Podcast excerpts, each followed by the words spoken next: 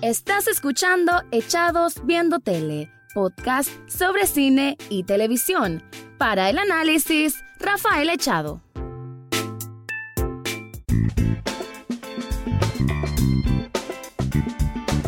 Bienvenido o bienvenida a un nuevo episodio de Echados Viendo Tele, el espacio para escuchar comentarios, análisis, opinión del mundo de las series y algunas veces de películas. En esta ocasión te voy a hablar de uno de los experimentos más raros, pero probablemente así también más efectivos que ha tenido la plataforma de streaming Netflix. Estoy hablando de The Midnight Gospel un producto a lo cual más extraño, que no es para todo público. La verdad creo que está apuntado hacia un público un poco más adulto, pero que al mismo tiempo disfruta mucho de lo que son las, eh, las series animadas para adultos, pero al mismo tiempo para aquellas personas que están siempre dispuestas a un tema de discusión que va más allá de lo ordinario, ¿no? Mejor dicho, el preguntarnos nuestro espacio en este planeta como seres humanos, nuestros sentimientos, cómo se manifiestan en distintas situaciones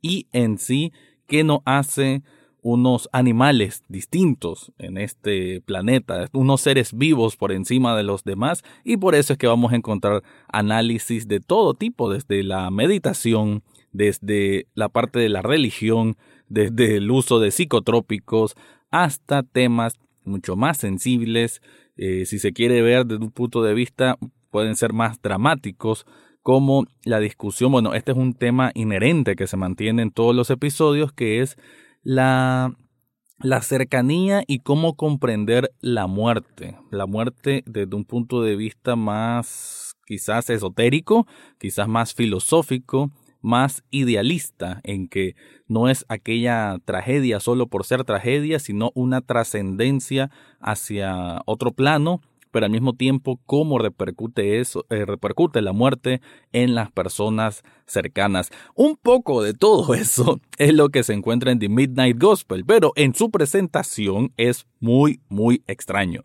Es una serie animada y por ahí leí, y me pareció muy correcto, eh, la apreciación de un crítico que decía que tiene los tres elementos que es lo más moderno, por así decir, que hay en la actualidad. Nos referimos a que es una serie animada, que está muy de moda, obviamente. La animación siempre es algo que se ha mantenido, pero que últimamente ha sido como curado y que tiene un nivel de calidad bastante alto, entre paréntesis, Bojack Horseman. Entonces tenemos ese elemento. Tenemos el elemento de que es una serie, o sea, está dividida por episodios de alrededor de 30 minutos cada uno. Si no me equivoco, son 8. Y el otro elemento, que es uno de los más importantes y uno de los por los cuales me emociona mucho hablar de este tema, es que es basado en un podcast. Y cuando digo que es basado, es que muchos de los audios, quizá el 90% del audio que van a escuchar en este experimento sumamente raro llamado The Midnight Gospel, es sobre un podcast. Así que de este tema voy a estar ampliando, voy a estar hablando lo más que nada diciendo de, creo que la importancia de que hayan shows de este tipo, pero antes te quiero contar algo.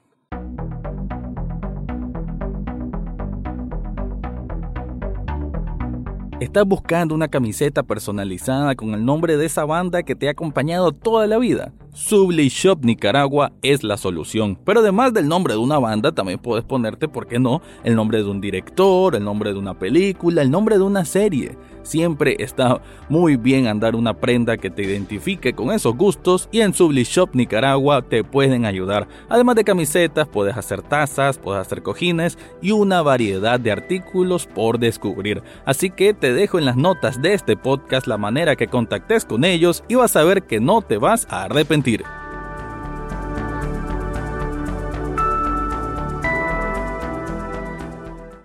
Para irnos más a detalle sobre lo que ofrece The Midnight Gospel, quiero decirte que una serie creada por Pendleton Ward. Si no le suena este nombre, es un creativo que tiene muchos años involucrado en lo que es el mundo de la animación. Él es el encargado de haber hecho Hora de la Aventura. Entonces, el tipo de dibujo, de ilustración, es parecido a Hora de la Aventura, pero en este caso mucho más psicodélico, experimental. Incluso el uso de colores, la paleta de colores son como más eh, más ambiente así psicodélico, si lo queremos ver más estilo 60, 70, creo que juega un poco con eso, además de algunos efectos ya de 3D y de animación moderna que le dan un retoque bastante interesante. Entonces, Pendleton World le gustó tanto el podcast de Duncan Trussell, que se llama Duncan Trussell Family Hour, que dijo, bueno, quiero hacer algo con este hombre. Duncan Trussell es un comediante que quizás no, no, es tan conocido, pero es un comediante que empezó su podcast en que entrevistó a distintos tipos de personalidades, desde psicólogos, eh, personas que trabajan en funerarias, ex convictos, y todas esas conversaciones que, como les dije antes, se rondan por el mundo de lo que es la meditación, de lo que es la introspección de la persona desde desde el tema del, del, amor, las relaciones personales, el acercamiento con la muerte. Hay un, una parte que hablan de uso de psicotrópicos para tratar ciertos trastornos. Hay un poco de... Son conversaciones muy profundas que van desde el...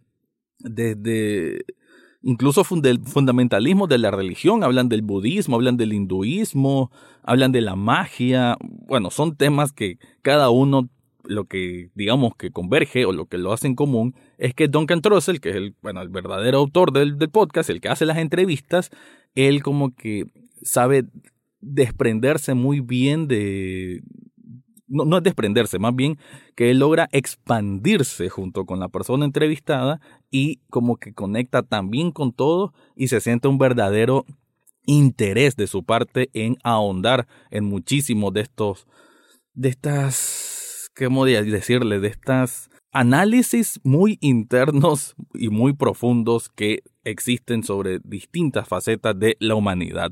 Entonces, pero todo esto que estoy mencionando es la parte de audio y es que este experimento de Netflix lo que tiene es que en lo que es la animación, en lo que hacen Pendleton World, es que digamos el primer episodio eh, trata de que Clancy Gilroy, que viene siendo el protagonista de la serie, él lo que hace entonces es que busca cómo siempre entrar con, gracias a una máquina que hackeó o se robó, una máquina que tiene en su casa, que es en otro planeta, porque hay que decir, esta es una, la, ambientación que existe en el universo, lo que se trata la serie, es un mundo futurista.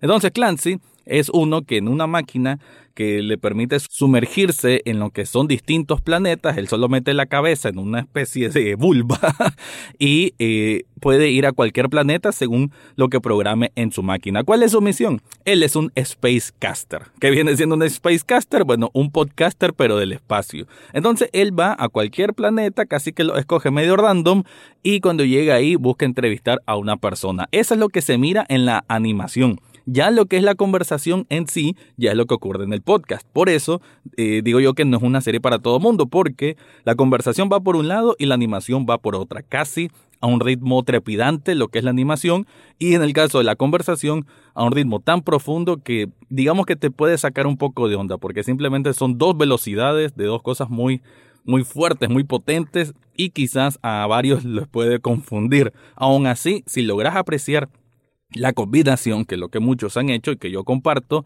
verán de que es una obra, no sé, bueno, efectiva, eso es lo que dije antes, efectiva, fabulosa desde el punto de vista creativo. Entonces, en el primer caso, en el primer episodio, va a un planeta que, bueno, no sé si refleja exactamente si es el planeta Tierra, pero bueno, él va como a la Casa Blanca y con el presidente de Estados Unidos.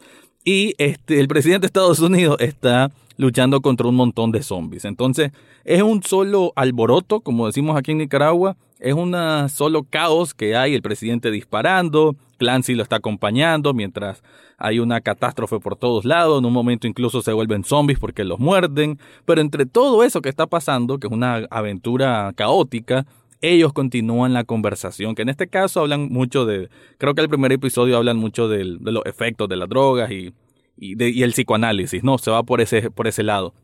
Pero esa es la. Desde el primer episodio uno entiende la dinámica que va a tener esta serie tan, tan confusa, tan rara, tan, tan hermosa desde su rareza.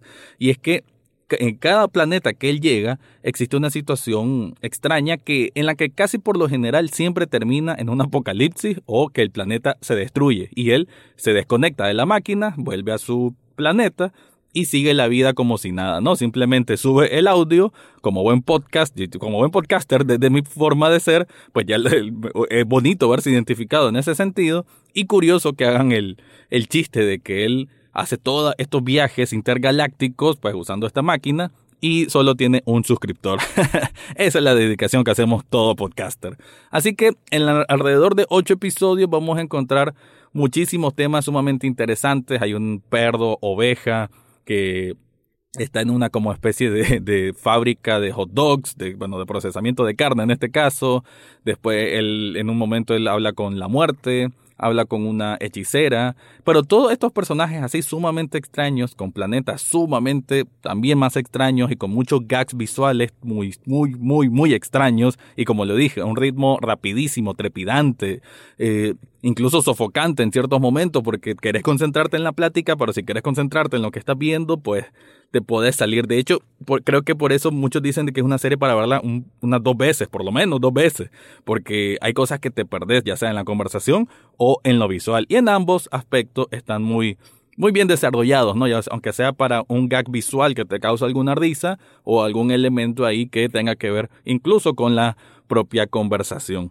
En los últimos episodios, sobre todo en esto que se acerca a ahondar más en lo que es el mundo de la, de la muerte, el significado y todo ello, eh, se vuelve incluso más profundo con el último episodio. Creo que con el último episodio es que me quedé, wow, esta serie es muy potente, tiene una descarga emocional, es un viaje emocional sumamente profundo que no siempre se logra pues con una serie de animación y en este caso con conversaciones que, que como vienen de un podcast, no siempre se pueden traducir bien a un medio audiovisual. Y en este caso, con el último episodio, bueno, con todos los demás sí, pero sobre todo con el último episodio, creo que, eh, digamos que cierra excelentemente esta, esta obra.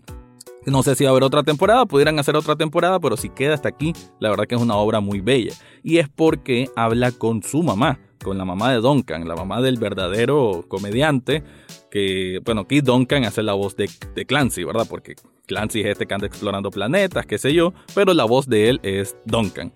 Y en el, último episodio es una conversación que tuvo Duncan con su madre que eh, tiene cáncer terminal y que le habían dado como una semana de vida, pero que ya tenía viva unos dos años. Sin embargo, la conversación que tiene, que es increíble, pues como yo digo que hay mucha habilidad de, para que una persona pueda obtener tanta riqueza de opiniones, tanta riqueza de, desarrollo de un tema como, con Duncan. Duncan realmente hace que las personas se abran mucho con él y que filosofen con él de una manera que se siente casual, no se siente aquello didáctico o de imponer un orden de pensamiento, sino que se siente una conversación de verdad entre dos personas muy cercanas. Y esa intimidad que siempre ha dado el podcast y por lo cual adoro el podcast, se traduce perfectamente, se transporta perfectamente a esta serie y con ese episodio de la madre que que bueno, que habla de la muerte y de lo que viene después de ello, sabiendo que ella está al borde de, esa muerte y que sí se dio, o sea, eventualmente se dio, y escuchar a Duncan pues diciendo de que yo sé que va a pasar, pero no quisiera que pasara, conectar con la madre de esa forma tan, tan cercana, pues tan, sí, tan profunda, es algo que se logra perfectamente y que, bueno, como es algo real, entonces se palpa muy, muy bien.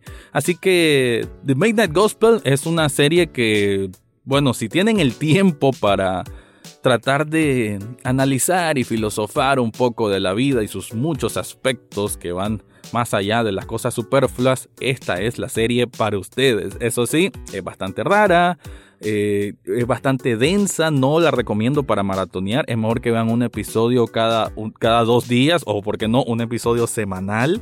Eh, cada uno es un episodio de autoconclusión, así que no es que van a perder el hilo si, si ven uno y después ven otro hasta muchos días después creo que es incluso hasta ideal. Y van a ver de que cuando termine o van a querer leer más al respecto como lo hice yo. Y en este podcast no me estoy metiendo mucho al detalle de que quién era el entrevistado aquel, quién era el entrevistado. No me estoy metiendo en eso. Estoy más bien del, del aprendizaje o el, la conexión emocional que uno puede tener con esta serie y que estoy seguro que muchos, muchos la van a tener también. Así que The Midnight Gospel, uno de los experimentos más raros, pero al mismo tiempo más bien profundizados que ha tenido Netflix y que para mí resulta ser muy efectivo. Con eso cierro entonces mi review sobre la serie The Midnight Gospel. Eso fue todo por hoy en Echados Viendo Tele. Recordad seguirnos en Facebook, Twitter e Instagram. Además, podés estar al tanto de cada episodio en Spotify, iTunes, Google Podcast o hasta en YouTube. Gracias por escuchar y será hasta la próxima semana.